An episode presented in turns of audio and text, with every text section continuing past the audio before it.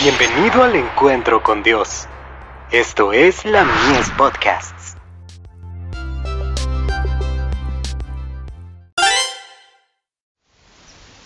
Cada día con Dios.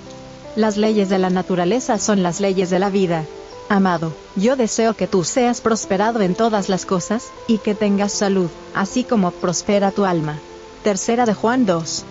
Miles, sí, millones de los que caminan por la tierra, están sufriendo como consecuencia de su conducta equivocada.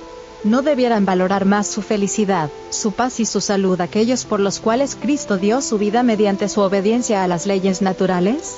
Somos propiedad del Señor por creación y redención, y nos pide que estudiemos cómo cuidar nuestros cuerpos, observando cuidadosamente las leyes de la vida, la salud y la pureza. Es nuestro deber preservar y honrar nuestros cuerpos, a fin de que no se conviertan, como consecuencia del descuido, la complacencia egoísta, los apetitos y las pasiones pervertidas, en antros de corrupción e impureza, detestables a la vista de Dios, moribundos mientras aún seguimos con vida. Cuán vigorosa y espléndidamente resplandece la misericordia, y la bondad de Dios en su proceder hacia su herencia. Todo el cielo tiene un profundo interés en nuestro bienestar, en que Satanás no nos controle ni nos amolde de acuerdo con su carácter.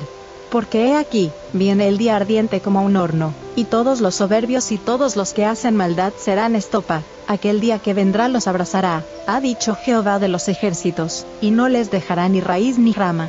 Mas a vosotros los que teméis mi nombre, nacerá el sol de justicia, y en sus alas traerá salvación, y saldréis, y saltaréis como becerros de la manada. Malaquías 4, versos 1 y 2. Al despreciar las leyes de la naturaleza, los hombres y las mujeres ponen el fundamento de la miseria y el sufrimiento. Debido a la debilidad de sus facultades morales, se convierten en abyectos esclavos de sus pasiones, algunos están cavando su tumba con sus propios dientes, otros inficionan sus cuerpos y sus almas, y debilitan sus facultades mentales, al someterse a viles actos que implican contaminación moral.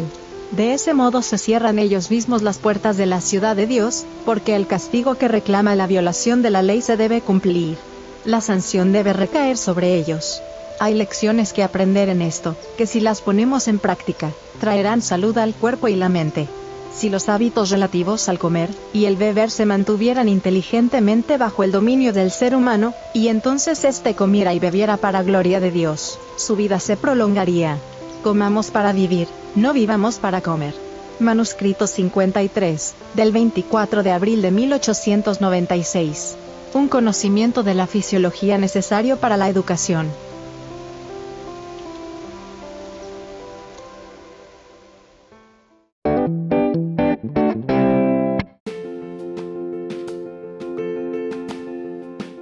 Visítanos en www.ministeriolamies.org para más contenido.